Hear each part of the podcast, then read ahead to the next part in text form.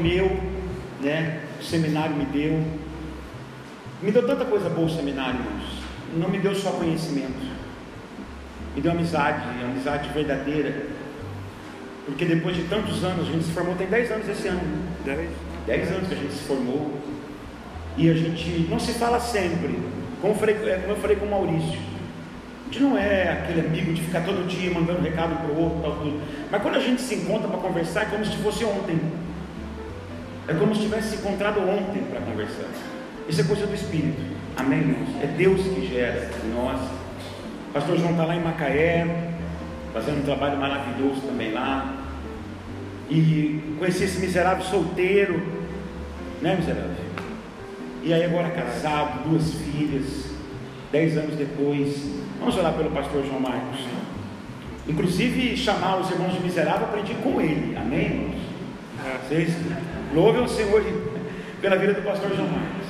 Senhor meu Deus, eu quero te agradecer pela vida do pastor João Marcos. O Marcos é uma referência para mim, Senhor. E eu sempre digo isso quando eu falo dele, é uma referência de serviço. Porque eu o conheci com o desejo e a vontade de te servir. Então eu peço que agora nós oramos todos com as nossas mãos estendidas, pedimos ao Senhor, usa a vida do pastor João Marcos. Que nós saiamos daqui hoje com essa convicção de que o Senhor falou conosco através do seu servo. Nós oramos em nome de Jesus. Amém e amém.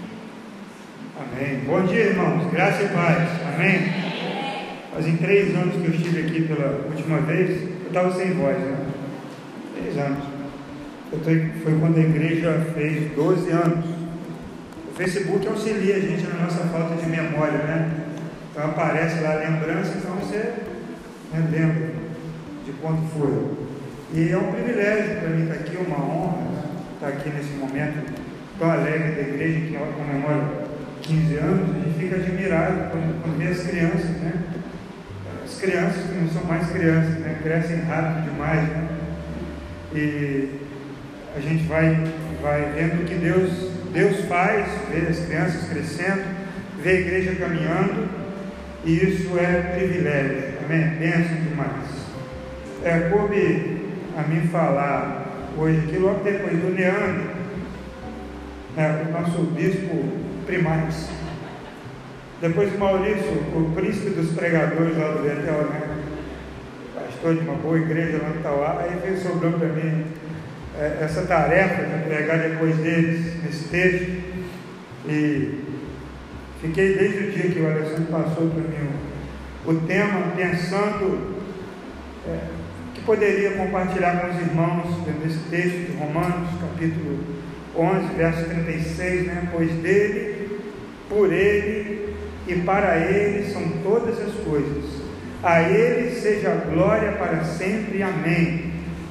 Minha parte, a minha mensagem de hoje é o que fazer, o, o que, o que é viver para a glória de Deus.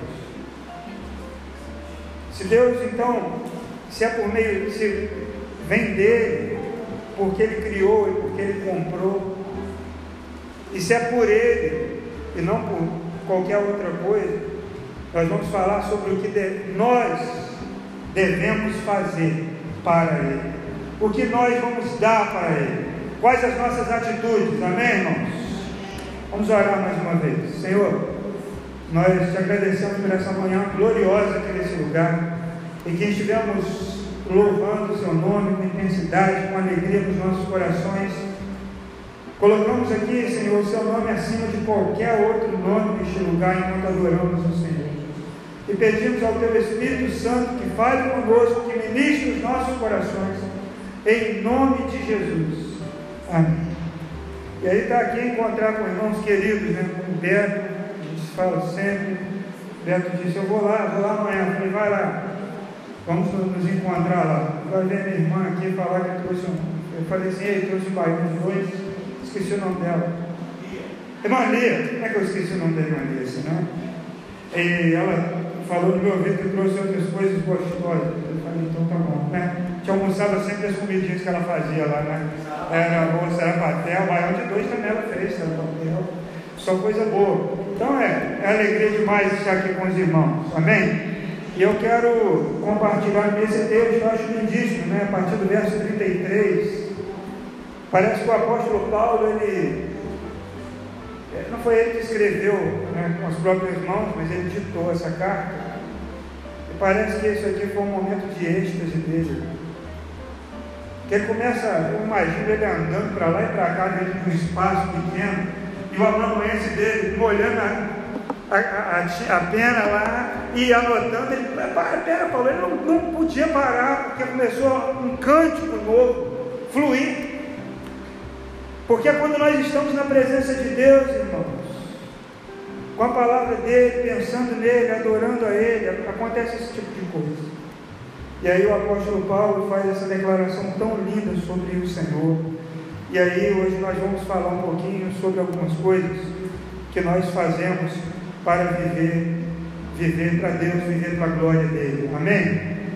Primeira delas, abre sua Bíblia em 1 Coríntios 10, 31. O próprio autor de Romanos vai nos dizer em 1 Coríntios 10, 31.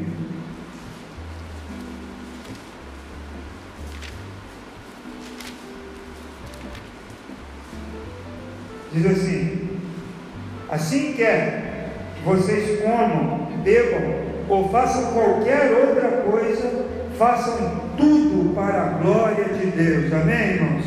Então, para viver para a glória de Deus, viver para Ele, é fazer coisas comuns como um tributo de adoração a Deus. Fazer o melhor para Ele. Amém, irmãos? Então todas as coisas têm um significado quando fazemos por meio de Deus e para a glória de Deus. Comer, beber, fazer qualquer coisa torna-se um culto, uma liturgia, um momento especial que é para adoração ao Senhor. Não existe mais essa dicotomia entre o sagrado e o profano. O momento em que eu estou lá no meu trabalho, não, aqui é meu trabalho. E o momento que eu estou aqui no culto glorificando a Deus. Em Cristo, tudo é culto, tudo é adoração. Amém, irmãos? Tudo é para a glória de Deus. Não tem mais eu estou lá, eu estou aqui, eu faço isso, eu faço aquilo. Eu faço tudo para a glória do Senhor. E aí, nós precisamos pensar, como Colossenses 3, 23 e 24. Paulo fala sobre os empregados, como eles devem trabalhar. Ele diz assim: façam como para o Senhor e não para homens. O seu trabalho pode ser qualquer trabalho, é uma oferta de adoração ao Senhor. Tem. Diz que um sapateiro chegou para Lutero e era convertido, Colossenses 3, 23 e 24. Um sapateiro convertido chegou para Lutero e perguntou o que ele deveria fazer para servir bem a Deus. Lutero respondeu para ele: faça um bom sapato e venda por um preço justo. O que fazer para servir a Deus? Seja o melhor no que você faz para glorificar o nome do Senhor. A Bíblia nos promete, ela disse, Deus disse lá para o povo judeu, e nós podemos também nos apropriar dessa palavra, prometendo que nós seríamos cabeça e não cauda, mas não no sentido de que a teologia da prosperidade desses textos, mas cabeça de liderança, cabeça de influência, cabeça, irmão, de, de colocar uma direção para um povo que anda perdido, que não sabe o que fazer. Quando você faz tudo para a glória de Deus, você é Cristo no seu trabalho. Você é Cristo no trânsito. E ser Cristo no trânsito é bravo. O trânsito é meu, meu fraco. Claro, estava semana passada, eu fui em Petrópolis, ali de Itaipava para Poça, eu atrasado. O cara, não tem nada contra esporte vermelho, é até bonito, mas o cara estava curtindo o esporte, aquela estrada cheia de como é devagarinho. Eu falei, esse miserável deve estar olhando o WhatsApp, não é possível, porque um lugar escuro, tem paisagem, no meio, quando chegou no quebra-mola, eu acelerei, pulei o quebra-mola, o que, que é isso, João? Eu falei assim, eu estou atrasado para o culto, né? Mas você não deve fazer assim como eu fiz, não. Você deve esperar uma oportunidade. Quando não for faixa contínua, ultrapassar. Isso é um exemplo bobo, né? mas quantas coisas nós temos vivido e não temos vivido para a glória de Deus. Em todas as áreas. Quando você vai lá no, no rodízio, né? De pizza, eu, eu não vou mais. Eu parei porque aquilo é, é, é um templo de adoração. A, a gula, qual que é o Deus da gula? Tem um Deus aí que é o da gula. Eu esqueci agora. É? Então nós devemos, irmãos, tudo que nós fizermos, fazer o melhor. Eu soube ano passado, esse ano, que o, o ano passado, que o Albert Seib, da vacina, era um cristão. E Deus deu para ele a receita da vacina que mudou os rumos do mundo. Uma delas. Um cristão, ele falou que sonhou à noite. E Deus deu a fórmula, ele misturou e deu a vacina. Agora ele era já um cientista, ele era um pesquisador, e dentro da área dele cabia Deus, porque Deus cabe em qualquer área que você estiver. Basta que você seja ali um cristão, um discípulo de Cristo. Ou não? Ou nós vamos continuar vivendo, compartimentando domingo de manhã à noite, domingo é o dia do Senhor. Domingo é o dia do Senhor. De segunda a sábado o pau quebra. É meu eu estou por conta. Não, não podemos viver dessa maneira. O apóstolo Paulo nos chama para comer, beber ou fazer qualquer outra coisa, fazer para a glória de Deus. Eu ouvi um, um podcast de uma histórias de minar para garotas rebeldes. Tem, tem um podcast lá de uma, de uma mulher negra que nos tempos da escravidão, logo após a libertação da escravidão nos Estados Unidos, ela foi, ela era criança e ela era muito pobre, muito pobre. Eu esqueci o nome dela, não anotei, esqueci aqui. É, e ela cresceu colhendo algodão. Depois os pais dela, o pai dela morreu, ela foi viver na cidade, começou a trabalhar de lavadeira. E os produtos eram muito, muito, muito nocivos à saúde. E ela teve uma, ela cresceu, casou, teve uma filha na adolescência, o marido morreu e ela ficou viúva com uma filha. Um dia lavando roupa lá, e ela estava com uma, pegou uma doença no couro cabeludo, que era muito comum as mulheres negras naquele tempo, porque não tinha produto para o cabelo, era produto que era, era só para alisar, só existia só para alisar. Ou deixar como está, não tinha shampoo, era sabão mesmo. E ela descobriu que uma mulher tinha uma receita que sarava aquelas feridas na cabeça. E ela foi atrás dessa mulher, usou os produtos e o negócio melhorou demais. Ela virou garota propaganda desses produtos. Mas ela não ganhava dinheiro com isso. Ela vendia para a mulher, não ganhava. E ela um dia desesperada, pensando no futuro da filha dela, lá lavando roupa, ela começou a pensar em Deus e orar. E ela, antes dela dormir nessa noite, ela fez uma oração e Deus deu um sonho para ela. Mandou lá um anjo negro, alto, bonito. Ela fala, bonito. E ele disse para ela assim: você vai pegar o produto X com Y, com B, Z, você vai misturar e vai aplicar no seu cabelo.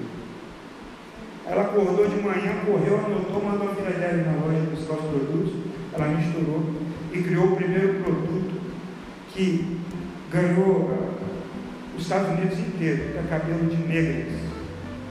Que além de curar essas feridas, deixava o cabelo com um aspecto natural, conseguia limpar o cabelo, como nenhum outro produto que tinha lá.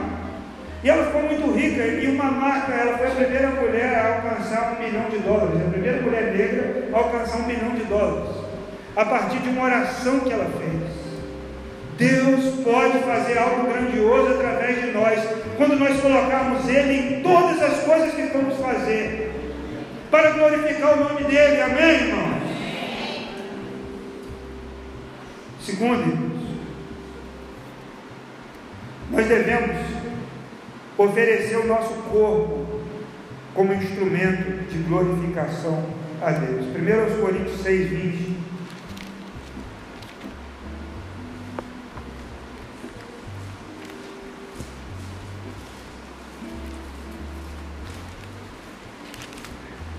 6 20.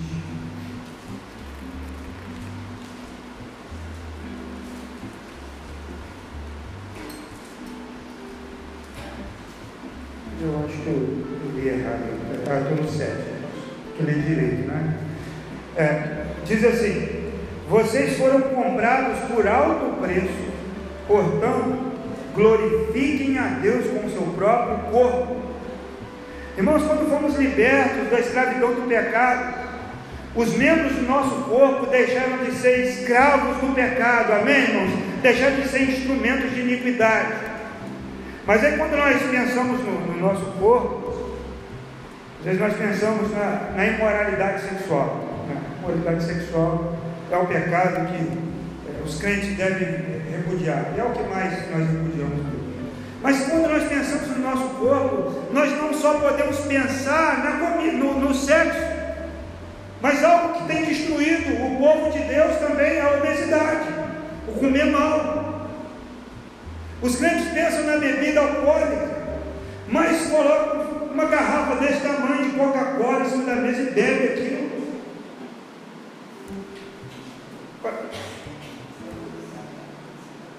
Nós precisamos falar sobre isso.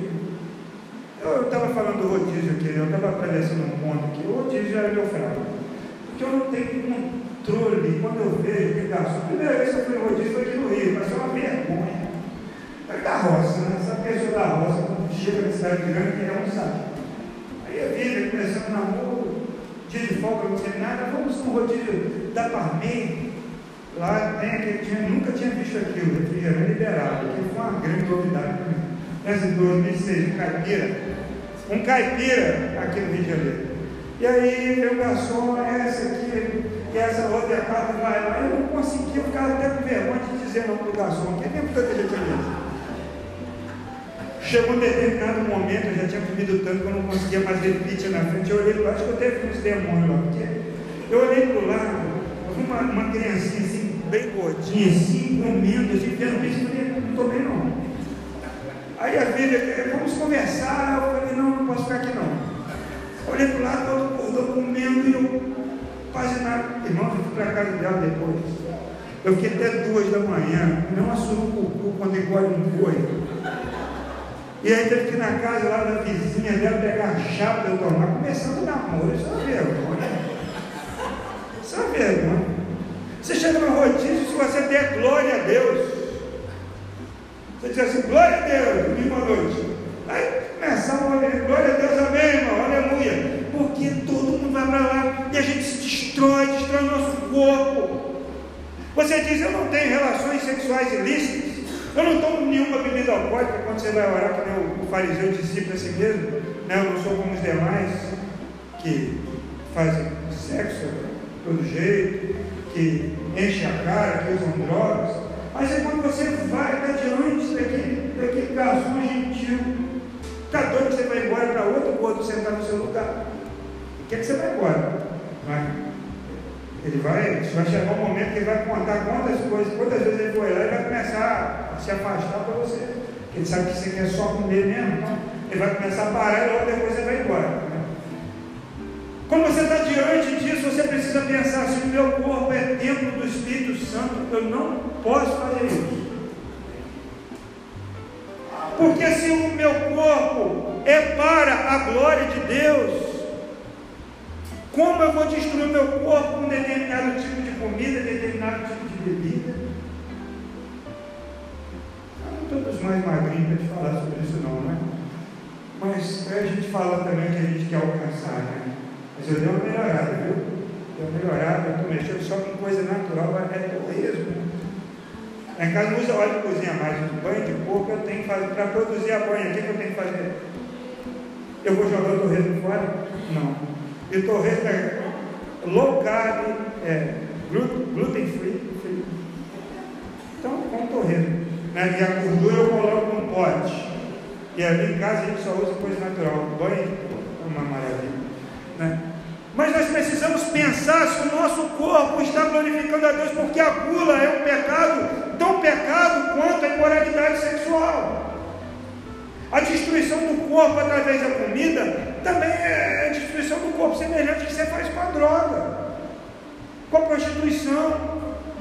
Nós precisamos pensar nisso. A minha comida está glorificando o nome do Senhor. O meu prato glorifica o nome do Senhor. Eu consigo dizer glória a Deus dentro daquele prato. Como é que você faz aquela oração? Você faz, a gente faz antes, né? Porque se a gente for fazer depois, fica difícil, a gente já descontrolou, já comeu até. Né? Então precisamos ter esse controle, nós somos criados para a glória de Deus. E devemos refletir a glória de Deus. Amém, irmãos? A longevidade é uma bênção que Deus deu àqueles que temem o seu nome. O Salmo 128 diz que o homem que teme ao Senhor terá os filhos dos seus filhos. Menos que isso. Nós não podemos aceitar com naturalidade o que está abreviando a nossa vida. Será que é o jeito que a gente lida com o nosso corpo? Será que é a entrega que a gente faz a coisas que estragam o nosso corpo? Será que é a preguiça, que é um outro pecado que nos impede de glorificar a Deus? A gente fica plantado ali, esperando a, a morte da desejo. Lá na roça fala assim: Eu queria que o mundo acabasse em barranco, para eu morrer encostado nele, né? encostado no barranco. Gente está no versículo não, mas é bem certo isso. As pessoas encostam e ficam esperando a vida passar, e depois ficam correndo atrás e tentando, aí não dá mais. Aí é tarde. Sabe, a Deus. Outra coisa que nós precisamos pensar, irmãos, outra dificuldade nossa, é, é lidar com o dinheiro. Será que nós estamos glorificando a Deus com a maneira que usamos o dinheiro que Ele tem nos dado? Será que nós estamos glorificando ao Senhor da maneira que administramos as finanças pessoais? Será que nós glorificamos a Deus quando compramos compulsoriamente coisas que não têm necessidade nenhuma na nossa casa? Havia uma promoção na Black Friday essa semana. Você já fica querendo aquela televisão de 70, 72 polegadas. Por 7 mil reais, 6 mil reais, barato. Você fala assim, isso aqui, pô, divido aqui 24 vezes. Né? Um jurinho aqui, mas vale a pena porque botar uma plaquinha uma televisão. Uma sala de um apartamento, uma televisão de 70 polegadas. Não cabe você, você vai fazer mal para sua vista, é tamanho disso aqui, ó. Novidade não, não, um negócio assim. Aí a pessoa tem um apartamento pequeno, bota uma tela desse tamanho lá. E uma dívida fica pagando aquela TV. Depois aqui não faz sentido nenhum mais. Porque cristão não está vendo negócio de Globo mais. Que tá, né? A Netflix está Está só fazendo série de bandidos, já viu isso? Todo bandido que tem, mais famoso, porque a Netflix faz, não faz um filme, não, faz uma série. E a gente gosta, né? né? Você está ansioso pela, pelo 3 da Casa de Papel? Né? Narcos, Breaking só bandido, é só bandido. A gente precisa disso. Como a gente usa o nosso dinheiro, o nosso recurso, Irmão, já falei aqui sobre dirigir. Como é que a gente faz um dia? Um motorista de ônibus. O sinal amarelou, eu parei, tem câmera lá no sinal. Ele freou, ele veio piscando, falou, ele freou em cima de mim. Ah, eu desci do meu carrinho velho, mas desci bravo. O que, que foi, cara? O sinal está fechando. Cara, se esse cara sai de lá com medalha de você está revoltado, você mulher dele brigou com ele, estava com a minha filha. Olha que pecado isso, olha que perigo. Eu não fui manso, eu peguei ali. Eu não glorifiquei a Deus, meu carro tinha, adesivo da igreja, eu não vou mais. Até eu acertar minha vida, eu não vou mais. Porque o cara fala, ah, eu quero adesivo de igreja lá. Você quer crente, entendeu? Aí veio o adesivo maior, e fala, deve ser até o pastor para ter esse adesivo desse tamanho no carro, deve ser pastor da igreja. Hã? Não, não, assim, eu não coloco mais. Não podemos, irmãos, permitir que momentos de de ira, momentos em que nosso ânimo se exalta, a gente deixa de glorificar o Senhor, porque nós estamos fazendo tudo para Ele. Aleluia. Para Ele. É muito triste ver como, como, como os cristãos têm sido reconhecidos. Né? Uma vez meu avô fez um aniversário, que velho, depois, depois que passa de 80 anos, tem que comemorar, tem que fazer tudo. Meu avô se converteu com 80 anos. Já contei para vocês, meu avô era capaz de lá. Ele foi uma bênção ter se convertido. Todo aniversário dele tinha um grande culto. Aí foi fazer uma coisa da moda, né? É colocar o chocolate em cima da mesa para tirar foto. Os, os crentes foram pesados por dia mesmo quando foi tirar a foto.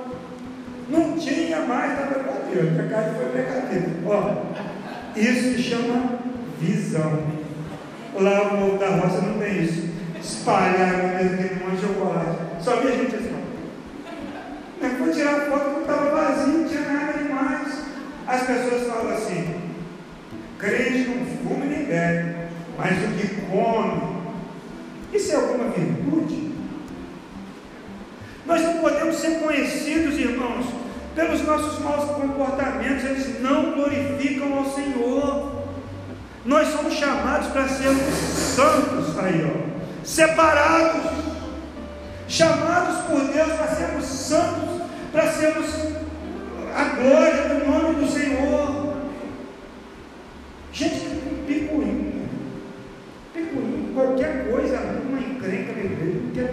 Aconteceu um negócio lá domingo, eu achei absurdo, agora a outrazinha lá está usando a situação para manipular a outra. Falei, você não vai pedir desculpa mais. Agora fala que você já conversou comigo. Eu acho absurdo um crente pegar uma pequena ofensa e não, eu não quero abraçar, não, eu não estou bem, não quero conversar. Você precisa perdoar. Como você vai glorificar a Deus se você não consegue perdoar o seu irmão e fica aí cheio de feridinha, que não sei o que, eu vou mudar de igreja, ah, não aguento, não vai. Gasta de ferida ambulante, sem tratamento. Isso não é viver para Deus, isso é viver para si mesmo.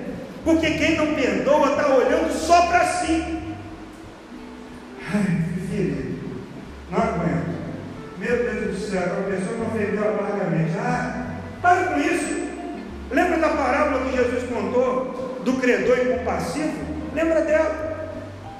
Ele teve uma dívida gigante perdoada. E aí o outro estava devendo um negocinho para ele, um cafezinho, ele agarrou, me paga. É assim que a gente se comporta. E aí ele foi lançado, ele, a, a liberdade que ele teve da dívida acabou.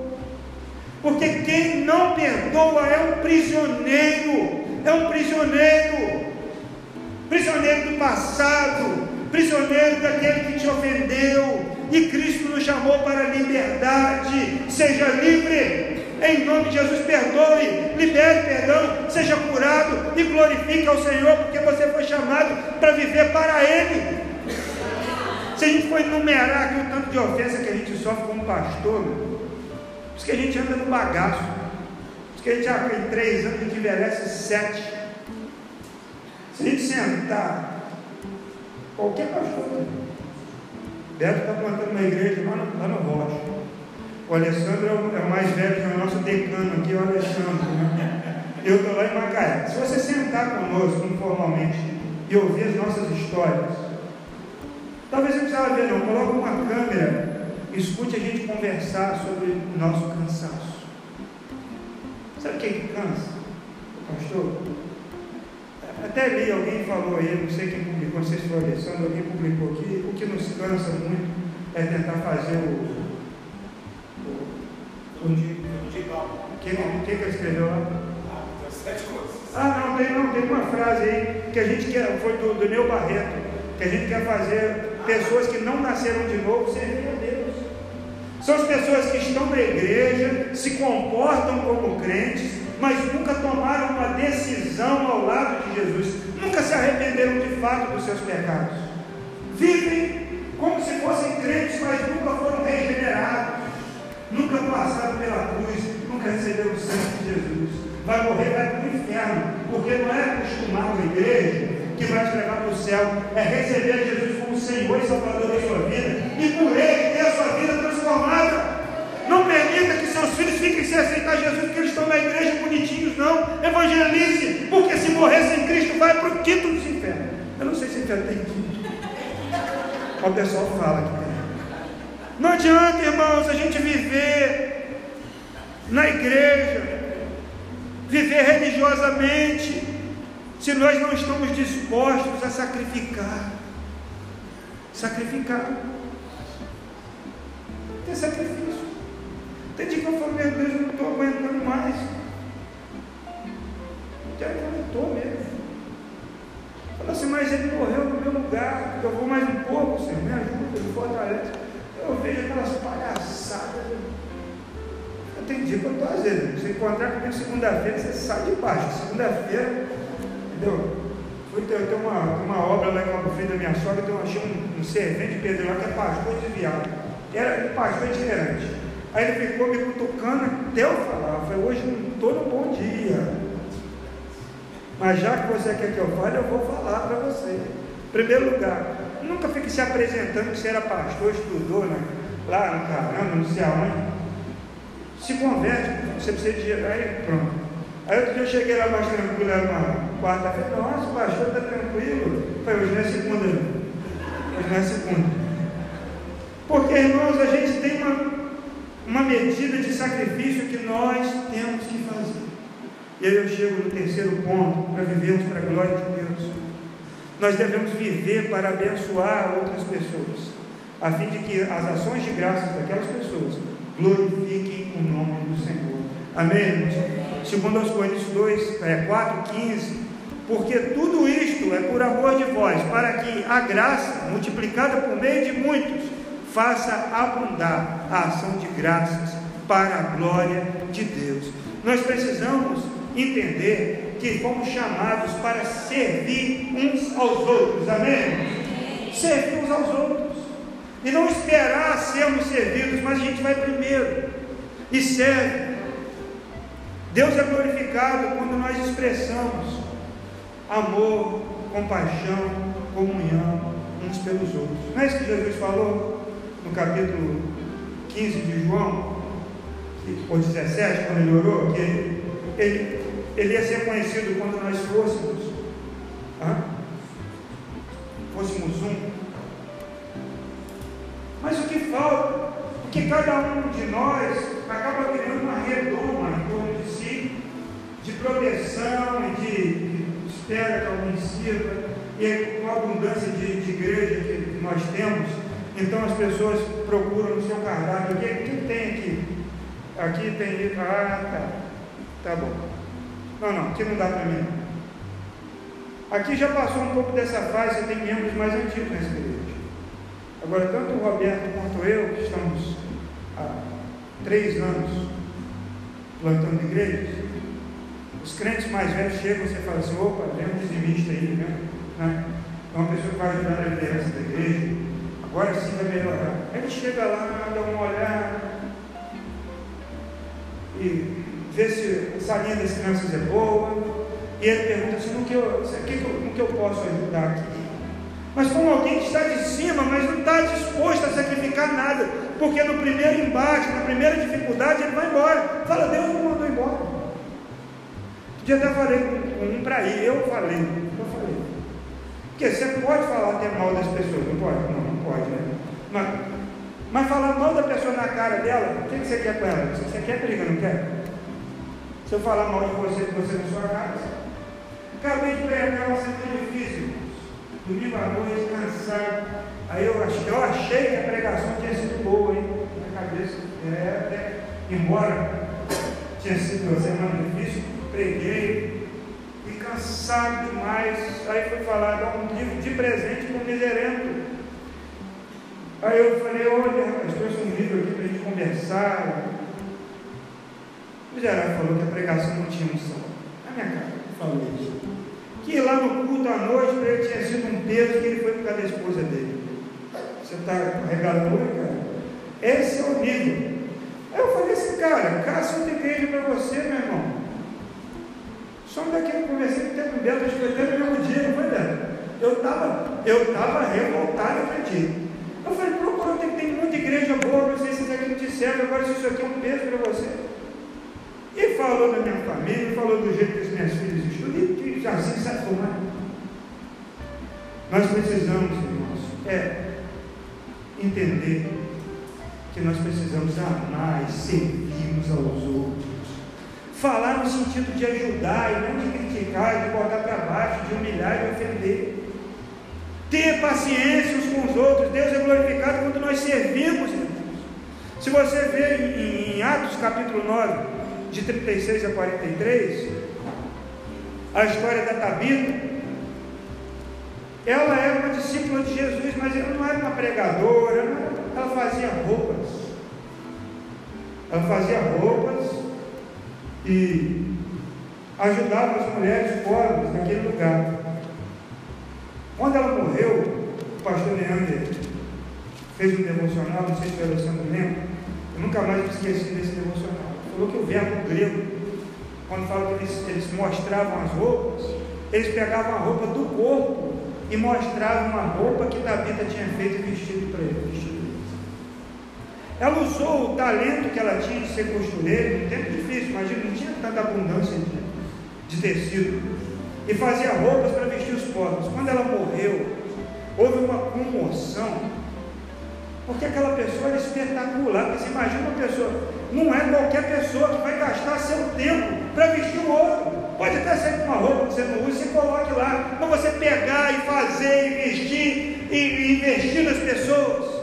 Nós precisamos entender que a igreja é uma comunidade, nós precisamos viver em comunhão uns com os outros, abençoando uns aos outros. E quando alguém se lembrar de você, que seja como lembrou de Tabita, como nós vamos fazer sem essa mulher?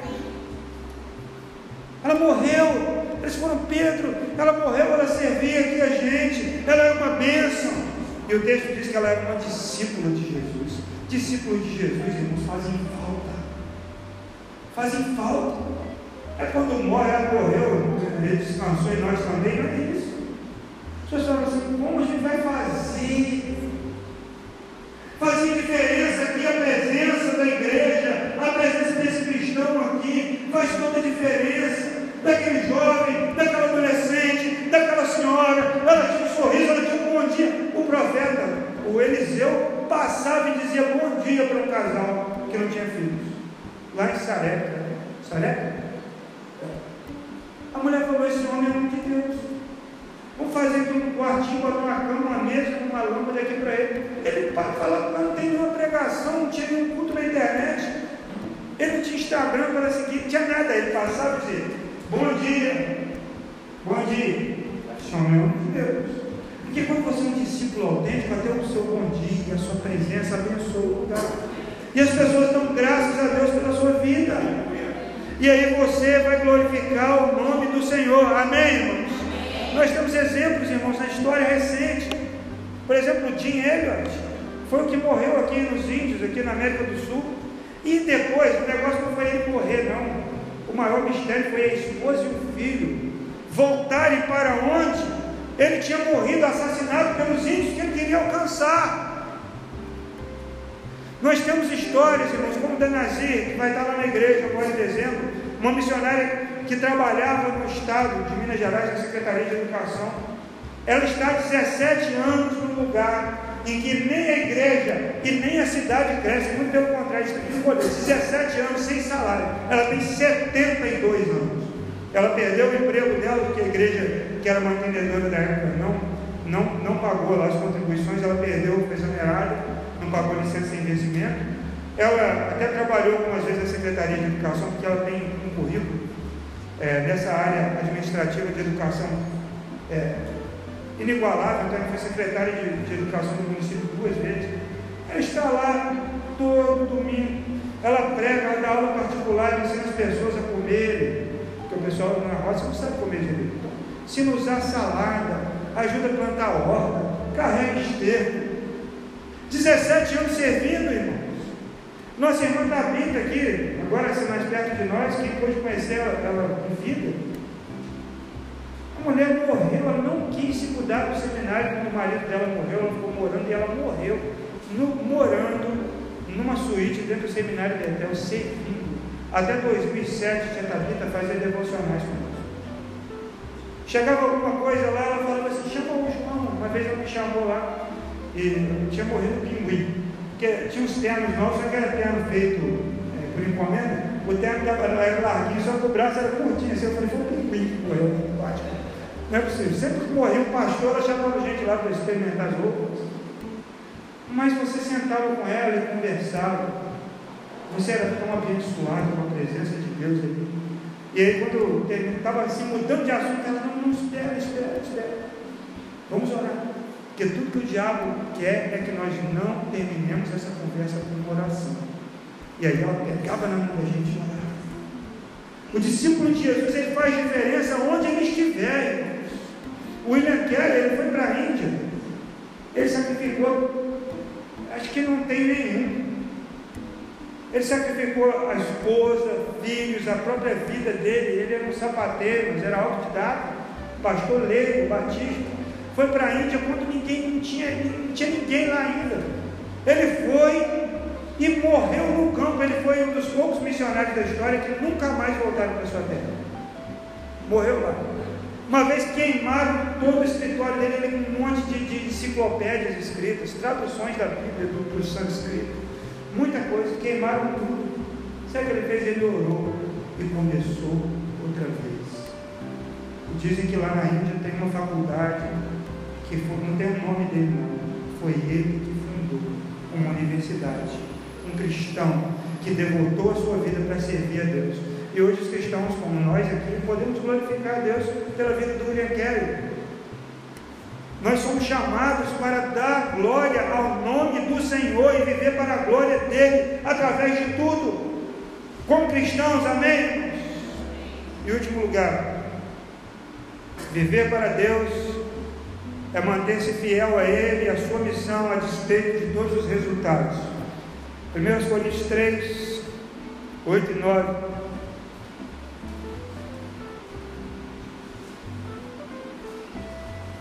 o apóstolo Paulo diz assim: Ora, o que planta e o que rega são um, mas cada um receberá o galadão segundo o seu trabalho, porque nós somos cooperadores de Deus, vós sois lavoura de Deus e edifício de Deus. Irmãos, nós não podemos medir a nossa vida cristã, não apenas a missão, mas a nossa vida cristã, por resultados, mas sim fidelidade. Amém? Não por resultados, mas por fidelidade, porque um planta, outro rega, mas quem dá o crescimento é Deus. Eclesiastes capítulo 11, verso 6 diz que nós devemos lançar a semente o tempo todo, porque nós não sabemos qual vai germinar, nós devemos ser perseverantes. O Salmo 126 fala que aquele que sai andando e chorando, levando a preciosa semente, voltará com júbilo, trazendo seus frutos nós devemos ser fiéis ao Senhor, independente dos resultados. Perseverantes, fiéis, para o nome de Deus ser glorificado. Nós temos aqui o apóstolo Paulo em Atos 20, 18 a 21, lá em Éfeso.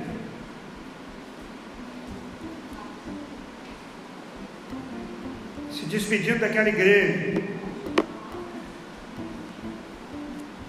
Ele diz: Quando chegaram, ele, ele lhes disse: Vocês sabem como vivi o tempo todo que estive com vocês, desde o primeiro dia que cheguei à província da Ásia. Servi ao Senhor com toda humildade e com lágrimas, sendo severamente provado pelas conspirações dos judeus. Vocês sabem que não deixei de pregar-lhes nada que fosse proveitoso, mas ensinei-lhes tudo publicamente de casa em casa. Testifiquei tanto a judeus como a gregos que eles precisam converter-se a Deus com arrependimento e fé em nosso Senhor Jesus. Nós precisamos ser fiéis. Amém. O apóstolo Paulo ele diz assim: Eu fiz tudo o que deveria fazer. Isso é uma coisa de consciência limpa. Tranquilo. Ele não está dizendo aqui o resultado que ele teve em Éfeso, ele teve um resultado maravilhoso. A igreja de Éfeso prosperou, cresceu, formou presbíteros. Mas quando ele estava pregando em Atenas, no Areópago, ele foi chamado de tagarela. E o texto diz, em Atos capítulo 19, que poucos creram, poucos. Nós não devemos nos guiar por resultados. E aí nós olhamos como pastores, né? A gente olha lá o Instagram das igrejas, church, né? a gente olha, será que está certo botar o nome church? Pensei nisso já. A parede preta eu já tenho. A parede preta é, sabe qual é o negócio. Aconselhei o Beto, falei, Beto, põe aí que é bom, então, pelo menos a foto fica bonita. Eu já ia te aconselhar, estava fazendo um projeto, cara, parede preta, brincadeira, mas é estrondoso alguns crescimentos de igreja, e a gente rala, a gente trabalha e prega e diz, meu Deus do céu, eu estou num canto. tivesse a oportunidade de ir lá no campo, perto eu falei, cara, é na roça que eu moro. Você entra assim e não tem saída, é uma rua só para entrar. Igreja Galão, bairro novo, é um grande desafio. E aí você acredita que eu, eu sou assim, não estou muito otimista mais, não, estou bem. E aí eu fui, quis separar a relação de membros para preparar uma, documentação lá para o contador. Eu fiquei até feliz que eu vi que eu tinha 46 membros ativos. Ativos. Mas eu vi, já tem mais dois para sair para inativo, para o banco dos inativos. Então tem 44. Fica 44, fui ver, tinha mesmo. Deus tem dado algum crescimento, mas nem se compara ao que a gente vê em outras realidades. Agora, o chamado de Deus, eu tenho certeza que Alessandro e Beto também olham isso, sabe por quê? Porque a gente quer saber o que eles fazem, o que a gente precisa fazer. A gente quer que a igreja cresça, porque com a igreja crescendo, é, teoricamente, são pessoas indo para Jesus. Mas o nosso chamado não é para os resultados numéricos, mas o nosso chamado é para sermos fiéis a Deus. Amém? Amém. Paulo disse lá em 2 Timóteo 4, 6 e 7, ele diz: Porque eu já estou sendo oferecido por aspersão de sacrifício e o tempo da minha partida está próximo. Ele diz assim: Combati bom combate, acabei a carreira e guardei a fé. Não tem aqui nada sobre multidões, não tem nada aqui sobre é, muita gente sendo ganha para Jesus. Não tem aqui a lista que a gente faz dele hoje, ele não tinha essa lista aqui. De 27 livros, ele não tinha. Para ele eram cartas trabalho. Não tem a lista das igrejas que ele plantou, ele só tem uma coisa na cabeça dele. Eu combati, combati o bom combate. Eu completei a carreira, eu guardei a fé. Às vezes nós olhamos e vemos tantos resultados e ficamos assim, Senhor, como eu faço? Deus diz assim: seja fiel no pouco. Nem sempre você vai ver quando Ele vai te colocar sobre muito. Nem sempre. E você pensa assim: eu estou sendo fiel no pouco, agora essa igreja está fazendo 15 anos. Eu conheço a igreja desde 2006. Eu prego nessa igreja desde 2006. Eu tenho certeza o vosso pastor sabe o que é ser fiel no povo. Exemplo para nós. Quando nós vamos plantar uma igreja, é um desafio gigante começar. Ele teve alguns, né, no começo da caminhada, ele teve alguns atropelos que ele mesmo tivemos. A, a, a, como é que é o nome da sua filha?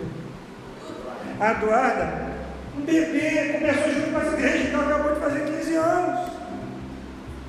Depois vem o Bernardo, aquela luta, e troca de endereço, vai para o salão de festa e volta, e ele está aqui.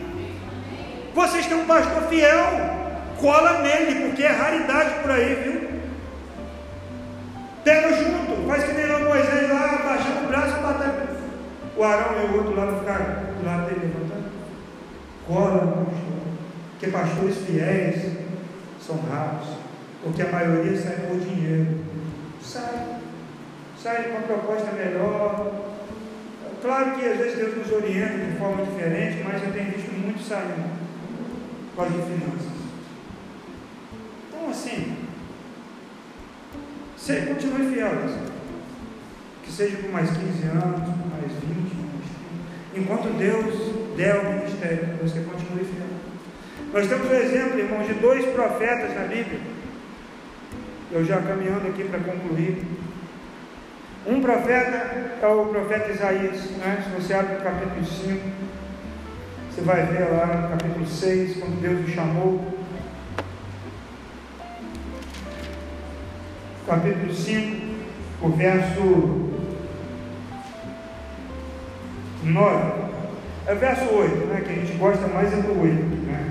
Então ouvi uma voz do Senhor conclamando: Quem enviarei? Quem irá por nós? Eu respondi: Eis-me aqui, envia-me. E aí no verso 9, Deus então diz para ele: Vá e diga a este povo: estejam sempre ouvindo, mas nunca entendam, estejam sempre vendo e jamais percebam. Torne sensível o coração deste povo, torne surdo os seus ouvidos e feche os seus olhos, que eles não vejam com os olhos, não ouçam com os ouvidos, não entendam com o coração, para que não se convertam e sejam curados. Olha o, se ele tivesse falado isso aqui antes, Isaías ia falar, cara, Isso não é para mim. É um chamado para um tempo difícil, onde as pessoas não iam se converter, mas Isaías foi fiel. E a fidelidade dele foi premiada. A história diz que ele morreu cerrado ao meio. Ele foi premiado. Ele foi fiel quando ele teve que andar três anos e meio com a poupança de fora. Porque Deus estava dizendo para o seu povo: Eu me sinto como esse profeta envergonhado, que está com a poupança de fora, com as nádegas. Hoje em dia nem é muita vergonha, né, pessoal? Mas naquele tempo, ficar com o bumbum de fora. Ele passou três anos e meio nessa aí, fiel. Aí você vai lá para Jonas, capítulo 3. Jonas, capítulo 3.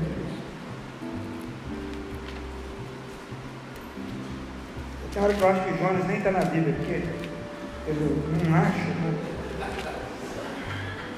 Um dia mandaram achar Obadias, caramba, eu falei, Obadias é apócrifo.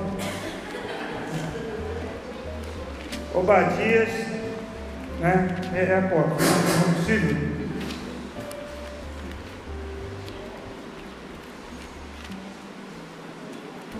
Eu vou achar ainda, espera aí, a Bíblia é nova.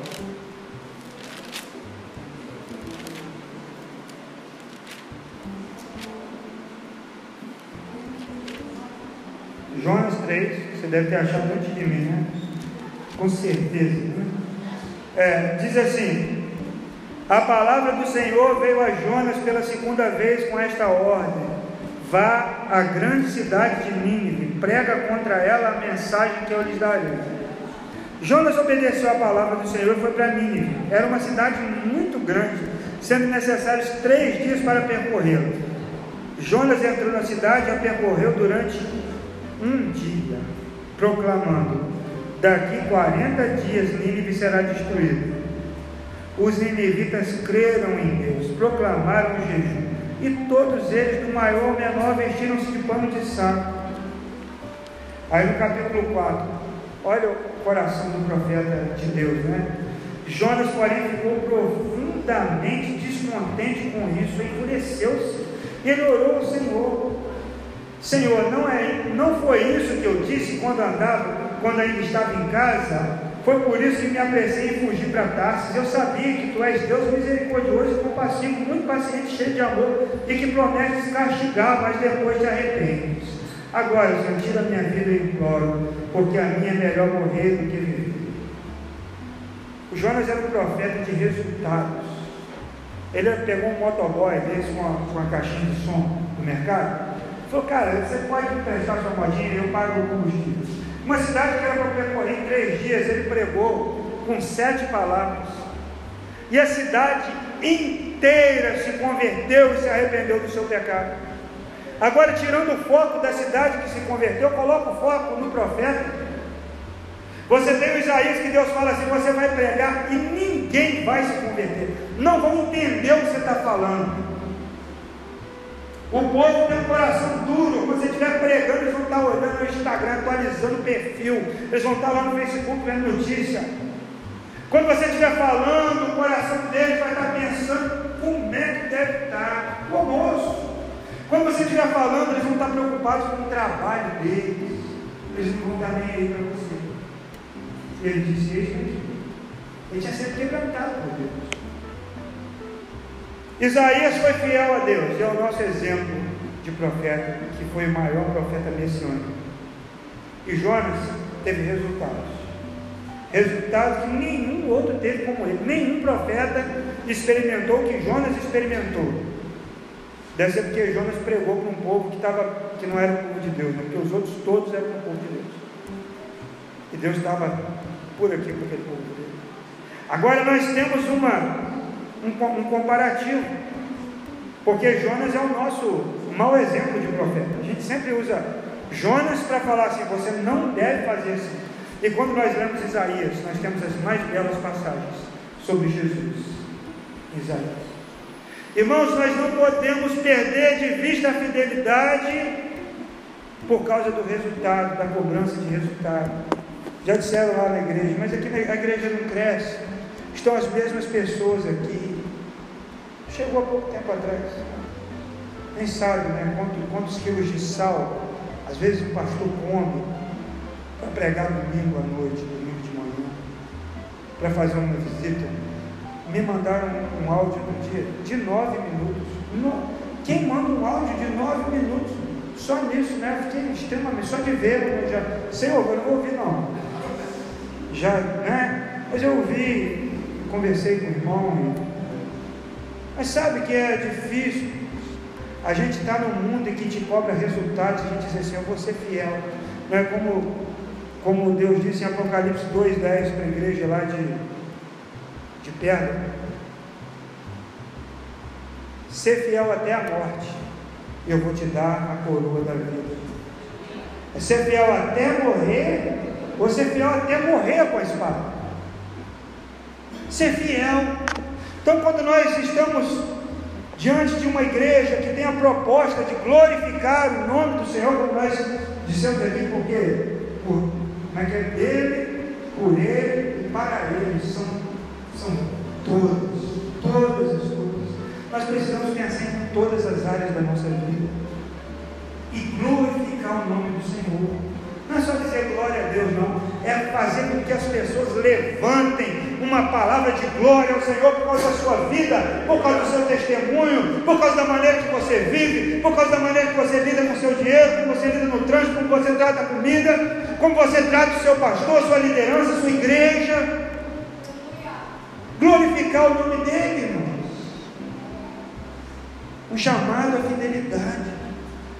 Um chamado à fidelidade. Às vezes a gente acha que 15 anos é um tempo grande, né? Quando a gente fala assim, não, daqui 15, daqui 15 anos vocês imaginavam, 15 anos, quando vocês começaram lá. 15 anos se passaram. Mas estamos aqui hoje, 15 anos depois. Esse casal está aqui com seus filhos. E que bênção, né? Os filhos estarem na igreja. Eu conversava com a minha esposa, foi pregar uma igreja sábado passado, e o pastor já passou por muitas lutas lá. Mas as três filhas dele, na adolescência, uma já casada, servem ao Senhor. Eu falei, independente do que ele tem na igreja dele, isso é um testemunho. As filhas, os filhos servindo ao Senhor. É isso que eu quero para minha casa. Eu não.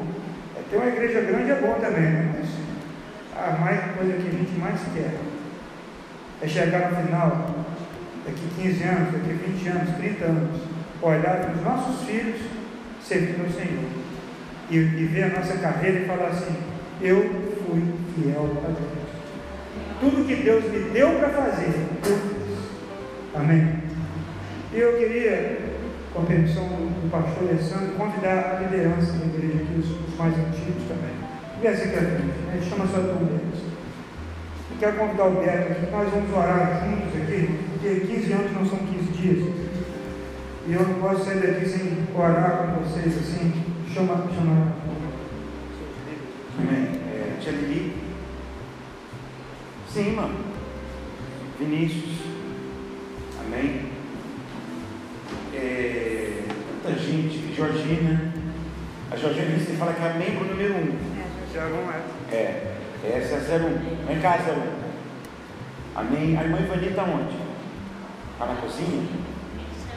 Chama lá a irmã Ivani para mim. Chama o Carlos também. Rosângela também. Irmãos, daqui a pouco chamar a igreja toda, né? Está todo mundo aqui há tanto tempo. Que é todo mundo aqui em cima. Chamando algumas pessoas pontuais, mas por favor, não fique assim, ai, o pastor não me chama. Porque está te representando. Amém? Está te representando. Amém? Então, assim, é, e eu vou aproveitar então aqui agora também, já que nós já estamos aqui, nós vamos fazer esse momento. E eu fiquei pensando assim, para encerrar, eu sempre falo alguma coisa, eu sempre agradeço por alguma coisa. É claro que eu tenho que agradecer primeiramente a Deus por esses 15 anos. Eu tenho que louvar o Senhor por esses Chile, vem também. Eu tenho que exaltar, chama o Oscar também isso. Eu tenho que exaltar o Senhor por isso, por esses 15 anos. Eu tenho que agradecer a cada um de vocês que estão aqui há tanto tempo. Eu olho o Mohamed, Rafinha, eu chamo ele de Mohamed agora, amém, irmão? Mohamed chegou na igreja era assim, ó. Amém? barrigudinho, gordinho que era. Né, Rafinha? Um homem se formando na faculdade. Casei o Alex. Amém. Chegou aqui também, né, Alex? Pequenininho. Irmão, quantas histórias nesses 15 anos? Quantas histórias, quantas visitas, quantos choros, quantas coisas a gente passou junto. Então eu quero agradecer, né? Manuela, Manuela Marcelo me ligou, está indo para a maternidade, fui lá ver nascer. Te viu a Manuela nascer na Pronto Baby. Tantas outras histórias para Velho Natal. É todo mundo, eu, eu, eu tenho que agradecer todo mundo aqui. E a Deus em primeiro lugar. Ele é o motivo disso. Eu estou aqui por Ele. Depois desses 15 anos, como o pastor Maurício pregou, o que me faz estar aqui, pregando, tentando ser fiel a Deus, é Ele. Mas eu não posso deixar de falar dessa pessoa. Eu não posso deixar de homenagear essa pessoa. Eu não posso deixar de falar dessa pessoa que é de você. Não posso. Nem. Porque só você sabe o sacrifício que precisamos todos. Só você sabe. Primeiro pode suportar, né? Começa por aí. Eu não ia falar nada. Já começou por aí. A gente faz agora dia 6 de dezembro, 19 anos de casado. 18. Estou errando tudo. Mas eu estava vendo a Karen fazer aquele bolo ontem.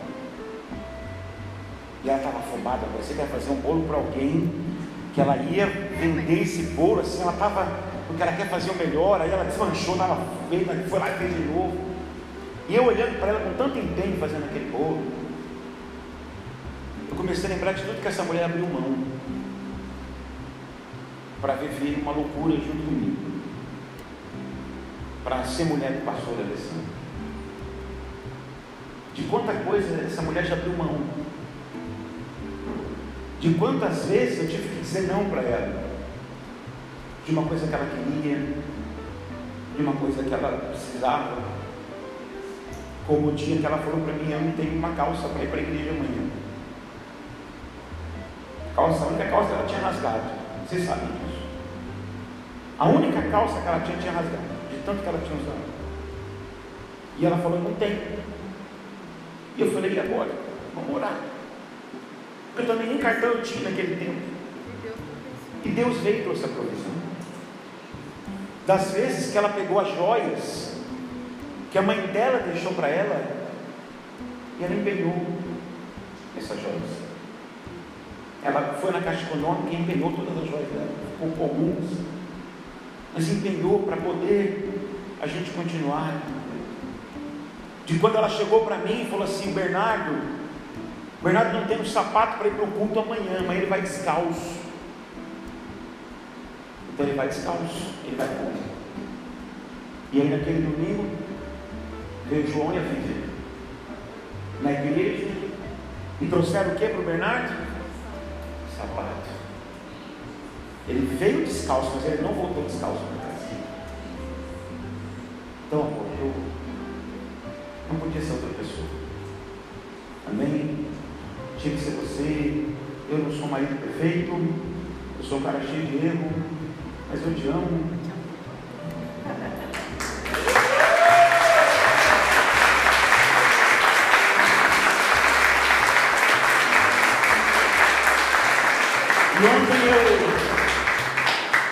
Fiquei lembrando disso tudo.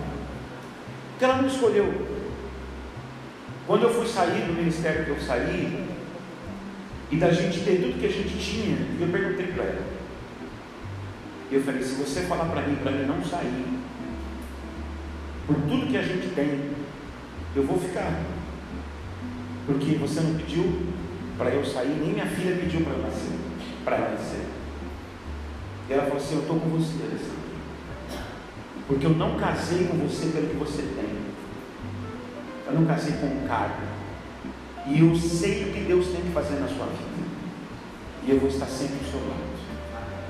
Amém? Então, obrigado. Nós vamos orar. Quero meus filhos, venham por favor aqui.